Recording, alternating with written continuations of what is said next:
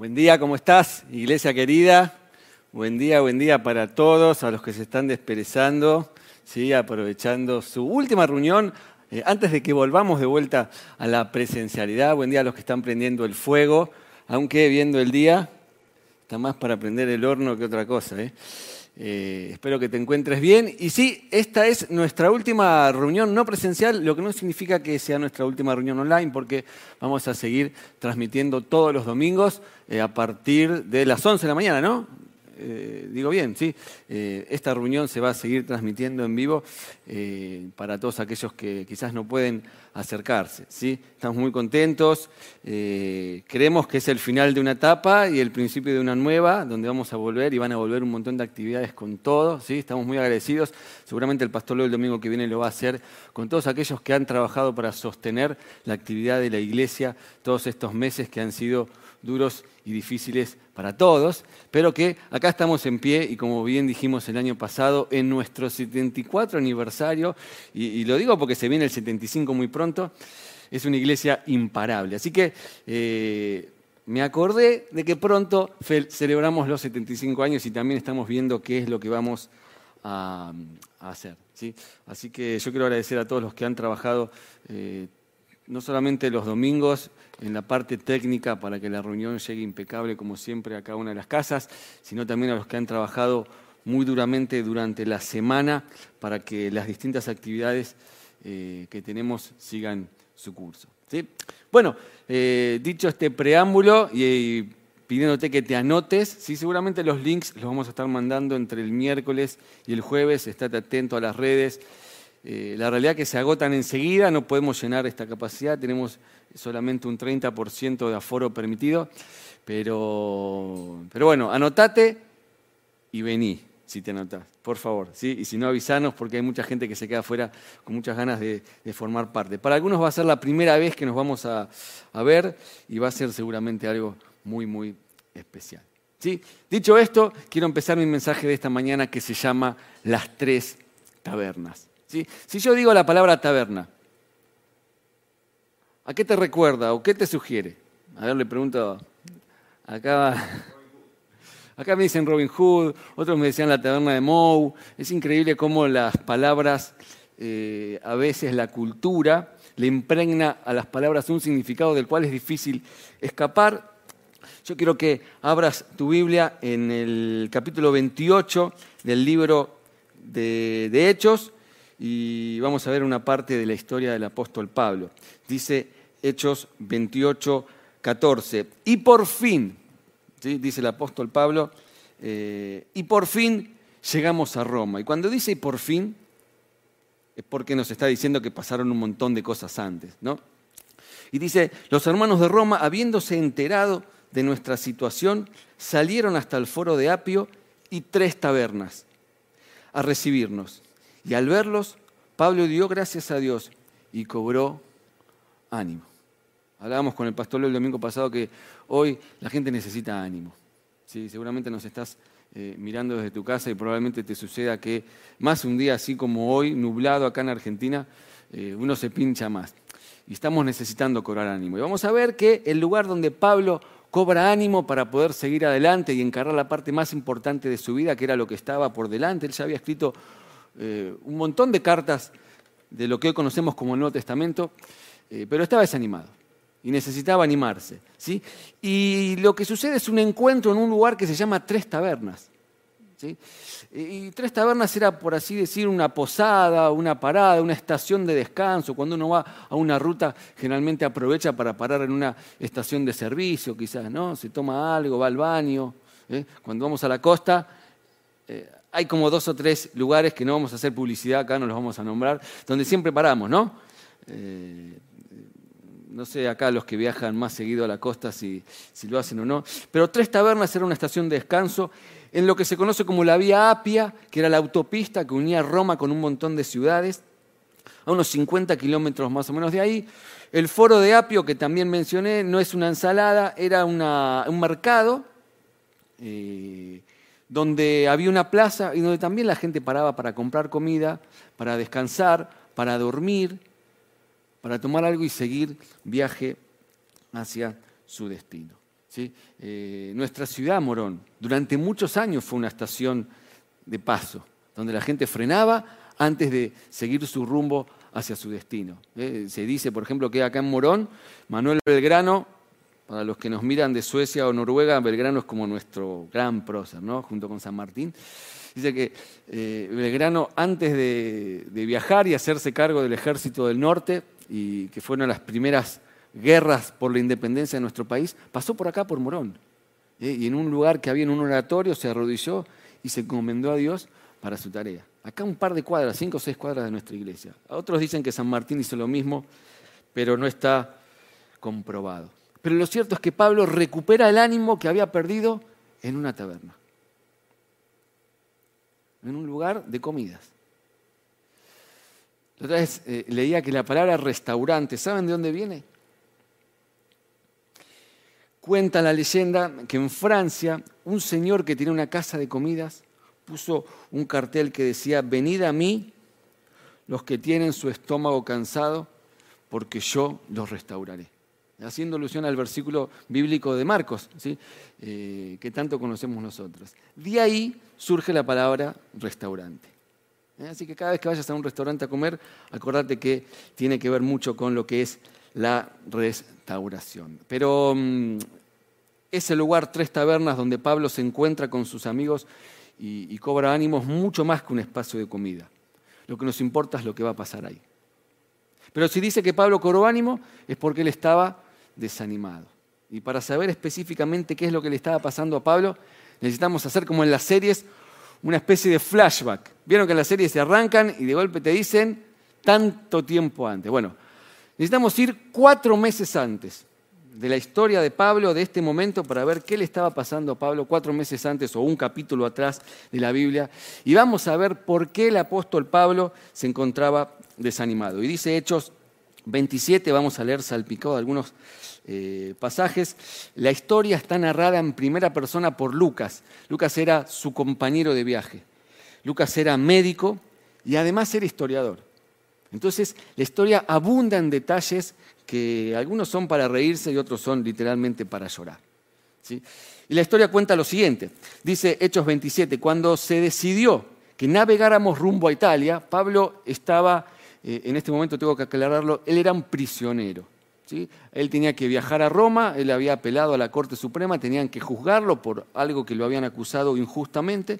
Él era ciudadano romano, entonces apela al César, como, se decía en aquella época. Entonces él está viajando a Italia.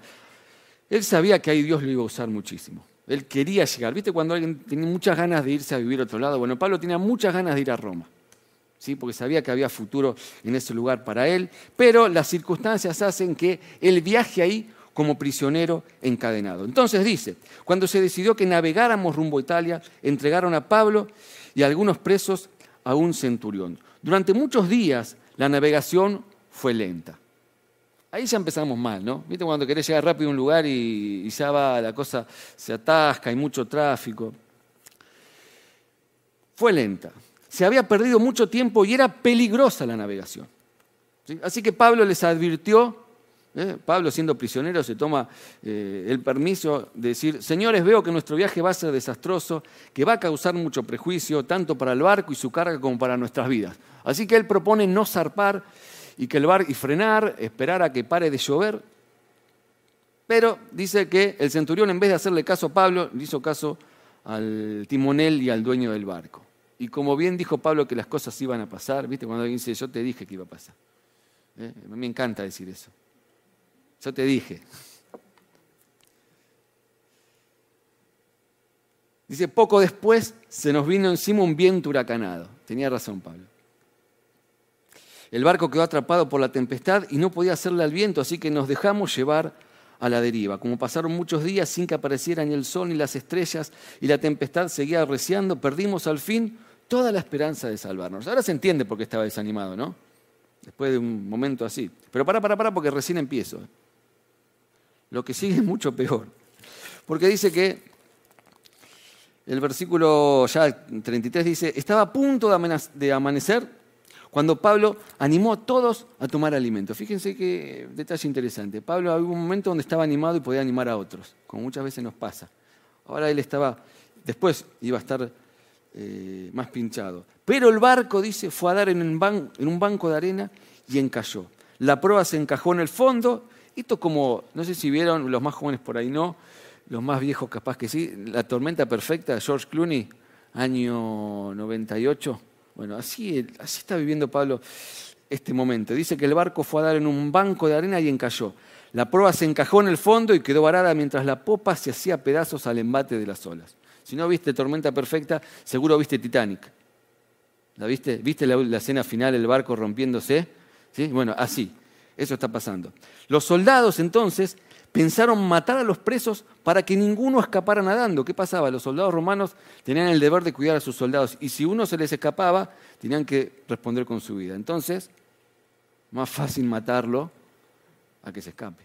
¿no? A ver, todos haríamos lo mismo, ¿no? O pensaríamos en hacerlo.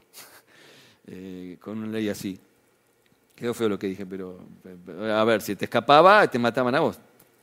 Los soldados pensaron matar a todos los presos entre los que estaba Pablo. Miren si no tenían motivos para desanimarse. Pero el centurión dio orden de que los que pudieran nadar saltaran primero por la borda para llegar a tierra y de que los demás salieran valiéndose de tablas o de los restos del barco. O sea, sálvese quien pueda, con el pedazo de madera que encuentre, de la manera que se te ocurra. Y de esta manera, dice, todos llegamos sanos y salvos a tierra. Difícil para Pablo, ¿no? Pero para que no terminé. Dice, una vez a salvo nos enteramos de que la isla se llamaba Malta, como, como el café, o como eso pareció el café. Los isleños nos trataron con toda clase de atenciones.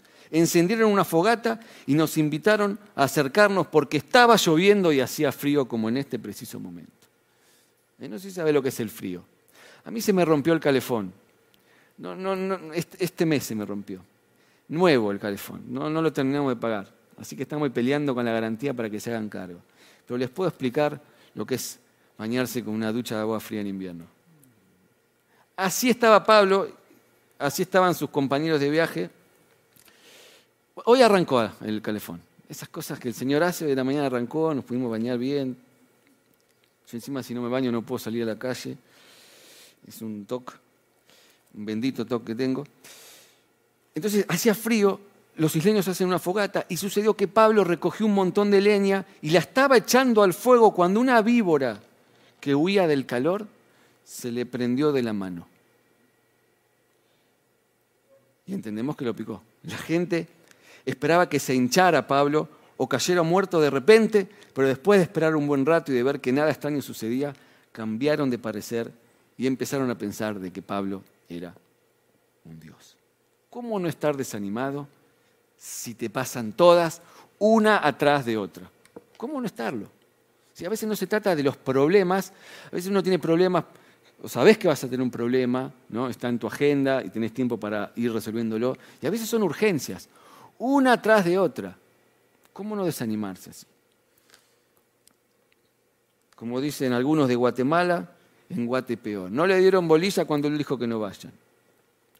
Eh, el barco se rompe a pedazos, los soldados lo quieren matar, la víbora le pica, cuatro veces por lo menos la muerte le pasa por enfrente de sus narices. Y yo creo que si nos pasara la mitad de lo que nos pasó a Pablo, empezaríamos a pensar en qué me equivoqué, eh, Dios estará enojado conmigo, y empezamos a buscar obviamente responsables, a echar culpas y demás. ¿Te sentís más o menos así? Atajando penales uno atrás de otro. Eh, y hay momentos donde nos pasan todas y uno se pregunta dónde está Dios. Es una pregunta que todos nos hacemos. Eh, eh, los discípulos, cuando sepultan a Jesús el famoso Viernes Santos, yo creo que habrán pensado que todo se había terminado. Tan desanimados estaban que Jesús resucita, se le aparece a tres o cuatro, camina con ellos un montón de cuadras y ninguno lo reconoce. Porque como me noté acá, cuando Dios parece estar ausente, es cuanto más cercano está. Dios tiene un propósito con Pablo. Y si no lo mató el soldado, si no lo mató el naufragio, tampoco le iba a matar una víbora. Y si vos venís afando y vas resolviendo como puedes uno tras otro los problemas, estoy seguro que Dios también va a cumplir el propósito que tiene con vos. No se trata de que nadie podía depender a Pablo, se trata de que nadie puede tener el propósito de Dios cuando toma a una persona. ¿Sí? Pablo cansado. ¿Te pasa? ¿Sí? Puede que sí, puede que no. Lo segundo que le pasa a Pablo, es una interpretación mía, es que Pablo estaba no solo atribulado, lleno de, pruebas, sino que Pablo estaba cansado. Mucho tiene que ver por la personalidad de Pablo. Yo lo leí rápido, pero eh, podría leer de vuelta la parte donde dice que cuando llegan a la isla, los isleños empiezan a hacer una fogata y a Pablo se le ocurre ir a buscar leña.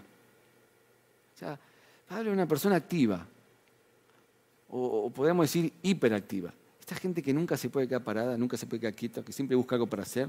¿eh? La Biblia está llena de, momentos donde Pablo llega a, un lugar, hace escala en un lugar y, se pone a predicar en la escala. Eh, pero tenías que ir al otro lugar, pero se pone a predicar ahí. Y la víbora le pica cuando él va a buscar las ramas. Y uno dice, Pablo puede haberse quedado llorando en un rincón porque no le dieron bolilla, puede haberse quedado eh, descansando, podría eh, haberse quedado eh, secándose, fue a buscar las ramas. Y nos deja una pequeña lección ahí, ¿no? De ser personas activas que se muevan. Hay una frase que vi la otra vez que la voy a pegar, la voy a imprimir y la voy a plotear por, por todos lados que dice, el esfuerzo mata la excusa. ¿Te gustó? El esfuerzo mata la excusa. Y es verdad. Uno puede tener mil excusas para no hacer nada. Y Pablo tenía todas las razones para no hacer nada. Sin embargo, sigue trabajando. ¿sí? Y no solamente eso, sino que el relato avanza y dice que cerca de ahí había una finca que pertenecía a Publio, el funcionario principal de la isla, dice. Este nos recibió en su casa con amabilidad y nos hospedó durante tres días. El padre de Publio, dice, estaba en cama, enfermo con fiebre. Cualquiera sale corriendo, ¿no? Cuando ve a alguien con fiebre hoy, pero en aquella época te podías acercar. Entonces Pablo va, ora, le impone las manos y lo sanó. Y como consecuencia de esto, dice que los demás enfermos de toda la isla también acudían a él, acudían y eran sanados. Un lugar que tenía que haber sido de paso, quizás para descansar, y Pablo se mata trabajando, porque entendía que lo tenía que hacer. Algunos piensan que o sea, algunos comentaristas dicen que en verdad no es que la gente era sanada, sino que era curada. Que no se trataba de un milagro, sino que había un médico ahí que los curaba. Y ustedes que son tan inteligentes, ¿cuál era el médico que estaba ahí con Pablo? Lucas, eh, su compañero de viaje, el que está escribiendo esto. ¿No? El primer médico misionero. Nota al pie por si a alguno le, eh, le interesa la, la anécdota. Imagínate, después de todo lo que le pasó, alguien que siempre está buscando algo para hacer, recibir a toda la gente del pueblo que estaba enfermo. Pablo no paró, no podía parar, él sentía que no podía parar. Como quizás vos a lo largo de todos estos meses tampoco pudiste parar. Y no se trata de decirte, porque el consejo no es no trabajes. El consejo es, si trabajas mucho, y a veces no te queda otra porque tenés obligaciones, responsabilidades, oportunidades, si trabajas muchos, muy probablemente te llegue a pasar de que te desanimes. Dos más dos es cuatro y mucho trabajo lleva también al desánimo, lo mismo. De hecho, me decía mi mujer, que lee mucho, me decía que Jesús, cuando fue tentado, fue en el momento que más cansado estaba. ¿Eh? Búsquenlo, creo que está en Mateo 6 o un poquito antes. Jesús es tentado en el momento que más cansado estaba. Y no es que estaba haciendo cosas que no tenía que hacer. Pastor Leo predicó los últimos dos domingos. Mirá, las prédicas son imperdibles. Él habló de Elías, una persona que también, después de la euforia de trabajar un montón, se deprime y se desanima.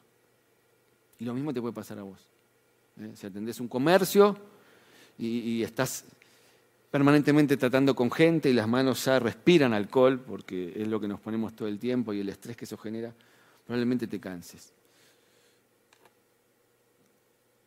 Pablo encima estaba en un lugar que no era el que quería estar. Pablo soñaba estar con Roma, en Roma, perdón. Pablo estaba en un lugar que no quería estar, con gente con la que no pensaba estar, pero escuchá, haciendo un montón de cosas que podía hacer. hay cosas que a veces se nos demoran. Eh, no estamos en el lugar que queremos, no estamos quizás con la gente que queremos, pero tenés un montón de oportunidades de hacer un montón de cosas. Así que te animo a que no te detengas, ¿eh? a que sigas trabajando. Pero que guarda, porque eso también te puede llevar al desánimo. ¿sí?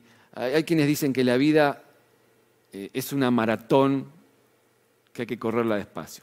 Es muy cierto. ¿no? Hay gente que se quema el cerebro corriendo la vida como quien corre una carrera de 100 metros a toda velocidad. Otros dicen que la vida es una maratón, hay que correrla despacio y está bien. Yo encontré por ahí, no, es un invento mío, ¿eh? hablando de carreras y los Juegos Olímpicos que arrancaron y a todos los que nos gusta el deporte nos pone feliz y ya estamos viendo la agenda a ver quién, quién juega hoy. Eh, yo noté que en verdad encontré que la vida no, no es una carrera de 100 metros, quizás tampoco es una maratón, la vida consiste en pequeñas carreras cortas que vamos ganando día a día y que tenemos que luchar. Y Pablo estaba así, ¿qué hay que hacer? ¿Hay que hacer la fogata? Hago la fogata. ¿Hay que orar por los enfermos? Oro por los enfermos. ¿Hay que salir corriendo porque es un del barco? Salimos corriendo. Sin excusas. Haciendo todo lo que podía hacer y no abandonando. No abandones. Si Pablo estaba muy, muy cerquita de Roma. Eh, quizás con la tentación que a veces nos agarra de abandonar. No te rindas. Dicen que en una conferencia de ventas, el gerente de ventas, eh, acá tengo un amigo que es vendedor, te vende el Vaticano, si, tiene la chance, ¿no? Está Juan Pablo acá. Eh, y, cuenta la historia que, que este gerente de ventas, a su equipo de ventas, le pregunta, ¿no? Dice, los hermanos Lumière, ¿se dieron por vencido? Y todos saltan, ¡no! Bien. Dice, Thomas Edison, ¿se dio por vencido? Y todos saltan, ¡no! Bien. Henry Ford, ¿alguna vez se dio por vencido? No. Robert Camp, ¿alguna vez se dio por vencido? Y se miran todos. Y dice, ¿quién es Robert Camp? No lo conoce nadie, porque ese sí se dio por vencido. Y ahí cerró la charla. No te des por vencido. Aunque no estés en el lugar que más quisieras, ni con la gente que más quisieras, si tenés una oportunidad de hacer algo, dale para adelante. ¿sí? Eh, pero ten en cuenta que el mucho trabajo te puede llegar a desanimar. Dice que al cabo de tres meses en las islas, ¿es verdad? Se me escaparon las heces, en la isla, los tres meses de invierno, zarpamos en un barco que había invernado ahí. Hicimos escala en Siracusa, Siracusa es Sicilia. ¿sí? Si alguno conoce, todos tenemos parientes en, Sicilia, dicen por ahí. Eh, hicimos escala ahí. Al día siguiente llegamos a Potioli o Pucioli. ¿sí? ¿Saben qué ciudad es esa? Nápoles. ¿eh? Y ahí Pablo oró por, profetizó cosas que iban a pasar en Nápoles. No, mentira. Eh, pero estuvo ahí Pablo. ¿sí? Dos mil, años antes de Maradona, Pablo estaba en ese lugar. Allí encontramos algunos creyentes que nos invitaron a pasar una semana con ellos y por fin, dice, llegamos a Roma. Y los hermanos de Roma, habiéndose enterado de nuestra situación, ahí volvemos al comienzo de, esta prédica, salieron hasta las tres tabernas a recibirnos y al verlos, Pablo dio gracias a Dios y cobró ánimo. ¿Sí? Yo creo que llegó un momento donde se terminaron las urgencias, se terminaron los problemas, ya no había más víbora, ya no había más nada se terminó el trabajo y a Pablo le pintó el bajón, como a Elías vimos la semana pasada, y le pintó el bajón. Y le pintó el bajón porque sabía que tenía que enfrentar quizás un momento más difícil al emperador y defender su inocencia. Y lo tenía que hacer solo. Eso es lo más duro. Lo tenía que hacer solo. Como vos y yo tenemos que enfrentar un montón de cosas solos, hasta que suceda algo que él no esperaba una banda de amigos, un montón de amigos. Antes de que él llegue a Roma, lo van a buscar. Y ahí Pablo se dio cuenta que él no estaba solo. Porque quizás lo que te devuelva el ánimo en esta mañana, esta tarde o esta noche cuando estés mirando este video, es darte cuenta que no estás solo.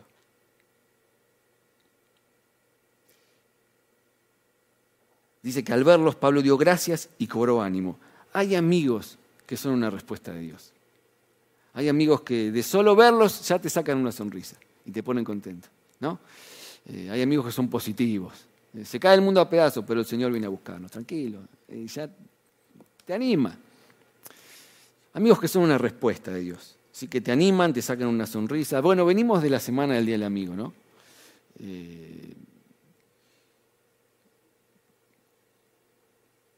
Cada uno sabe con qué amigos cuentas. Dice que a Fontana Rosa, Roberto Fontana Rosa, escritor argentino ya fallecido, le preguntaron qué es lo que él deseaba para su hijo. Y él respondió, yo deseo que cuando mi hijo entre a un lugar, sus amigos se pongan contentos de verlo. Sus amigos se pongan felices porque él llegó, porque él entró. Los hermanos de Roma se hicieron 43 kilómetros para ver a su amigo, que no es un detalle menor, no dejaba de ser un preso, no dejaba de estar encadenado. Y estos amigos no les importó eso, no les importó la, buena imagen, no, les importó identificarse como el amigo del preso. Como vos y yo no tenemos que tener vergüenza de identificarnos con nuestros amigos, sea lo que sea que estén pasando o hayan hecho. Las cosas quizás no sean fáciles para nosotros, pero podemos contar con la compañía de muchos amigos. ¿Qué son las tres tabernas? ¿Qué son las tres tabernas? Y vayan preparándose los músicos. ¿Qué son las tres tabernas? Las tres tabernas representan un espacio donde primero podés hablar. Nunca subestimes el poder de una conversación. Una conversación, una charla puede ser poderosísima. Fíjate que ya no se habla más de taller, de, curso. Hoy lo que funciona en todos lados son las famosas charlas TED. Porque entendemos que en una charla donde uno habla con naturalidad, se pueden aprender un montón de cosas. En una charla vos podés aprender, vos podés inspirarte, vos podés desahogarte. Fíjate que esta pandemia, si hay algo que nos hizo, ya vivimos en un sistema que nos aísla, pero nos aislamos mucho más. Y el otro termina siendo el enemigo, el que tiene el virus, el que nos puede contagiar. Y así nos hemos distanciado de un montón de gente a la que necesitamos tener cerca. Las Tres Tabernas es un lugar donde podemos hablar. Es un lugar donde podemos hablar, pero no de cualquier cosa, de las cosas importantes. Ya no solo de deportes, aunque es muy importante el deporte en esta iglesia, o del clima, de lo que te pasa, de lo que te pasa por dentro. Eso que si no sacás, te va a terminar matando por dentro. A veces te enterás de alguien que quizás tomó una serie de malas decisiones, decimos, fulanito derrapó. Sí, pero nadie derrapa de un día para el otro. Lo que pasa es que por ahí hace mucho que no lo vemos, hace mucho que no charlamos. El punto es que fulanito no habló. Pero lo que le está pasando le está pasando hace mucho tiempo quizás. Las tres tabernas es un lugar donde puedes hablar cosas importantes sin sentirte juzgado. Esto es lo más importante. Un espacio donde uno puede sentirse o demostrarse vulnerable, donde puedes ser quien sos, donde no tenés que caretearla, como dicen los jóvenes, con mucha razón. Alguien dijo alguna vez que detrás de nuestras máscaras y de nuestras apariencias, de todo personaje perfecto, siempre, siempre hay alguien que llora. Siempre hay alguien que llora. Eh, es mentira que, es mentira que los hombres no lloran también. ¿eh? Es un mito. Leí la otra vez por ahí que los hombres lloramos cuatro minutos cada tres meses. Yo me gasté como dos en la Copa América, uno el martes pasado con Boquita y me debe quedar uno para los próximos dos meses. Pero es verdad, a los hombres nos cuesta más por ir desahogarnos. Otra vez escuchaba a un pastor español muy interesante, se llama Alex San Pedro, que él le hablaba a su congregación, ¿no? Y decía esto de que, seguramente lo habrás escuchado mil veces, de que la iglesia es un hospital para personas que tienen el alma herida. ¿Lo escuchaste alguna vez? ¿Compartís que es así? Es verdad, la iglesia es un hospital para gente que viene herida. Ahora, seamos honestos, si esto es verdad, que es verdad, porque de hecho nos encanta recibir gente que, esté herida de lo que sea. Y si nos estás mirando y nos estás siguiendo hace un tiempo y todavía no viniste, eh, nada que nos vengas a contar nos puede asustar, de verdad. Así que vení porque estamos dispuestos a recibirte y ayudarte. Pero, si es verdad que la iglesia es un hospital del alma, ¿qué te duele? ¿Qué te duele? ¿Qué te duele? ¿Qué les duele, chicos? Y decía, a todos nos debe doler algo. Todos debemos necesitar hablar de algo que nos pasa. Y si no te duele nada, ¿serás un asintomático? Hoy están mal vistos los asintomáticos. Pero Pablo no. Quizás sos un asintomático que necesita un médico, o mejor dicho, un amigo. Un amigo, un consejero. Yo me acuerdo hace muchos años, teníamos un grupo con el pastor Leo, él era el líder del grupo, un pastor Leo mucho más joven, con el pelo más largo. Eh, y habíamos forjado una linda confianza. La excusa era armar la reunión de jóvenes, pero la verdad que terminábamos hablando de un montón de cosas. Y, me acuerdo que yo estaba eh, desanimado por algunas cosas que estaba viviendo y tuve la necesidad de contar eso en el grupo. Y le pregunté al pastor Leo, pastor, ¿puedo hablar de esto? Sí, sí, cómo no, me parece bien. Y me acuerdo que lo conté y yo sentía cierta confianza y para sorpresa mía sabía que me iban a entender, pero no me imaginé lo que iba a pasar después uno levanta la mano y dice, che, pero a mí me está pasando lo mismo hace más tiempo que a vos. Y salta otro y dice, yo también. Y de golpe nos encontramos de que varios estábamos desanimados por lo mismo. Pero nadie lo decía. Todos éramos asintomáticos.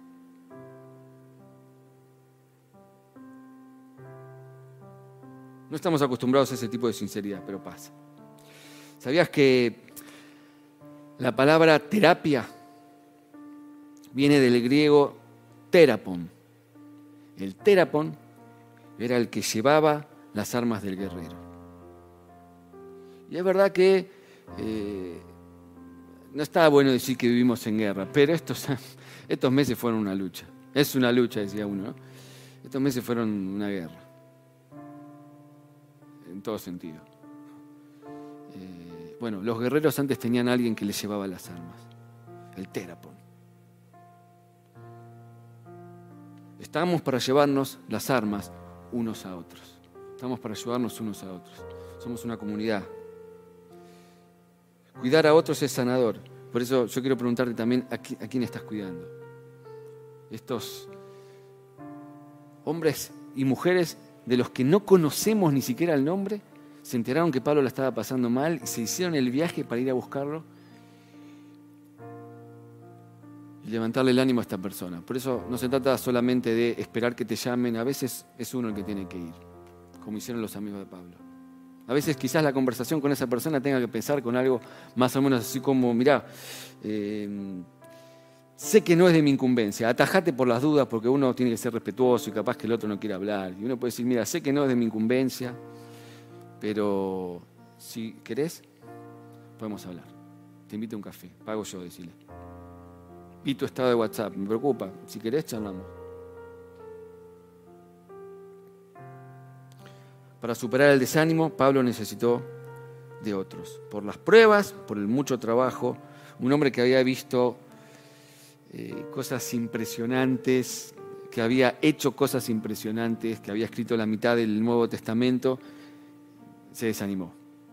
Y, no dice que lo animó a orar, aunque tenemos que orar. ¿eh? Mañana está la reunión de oración.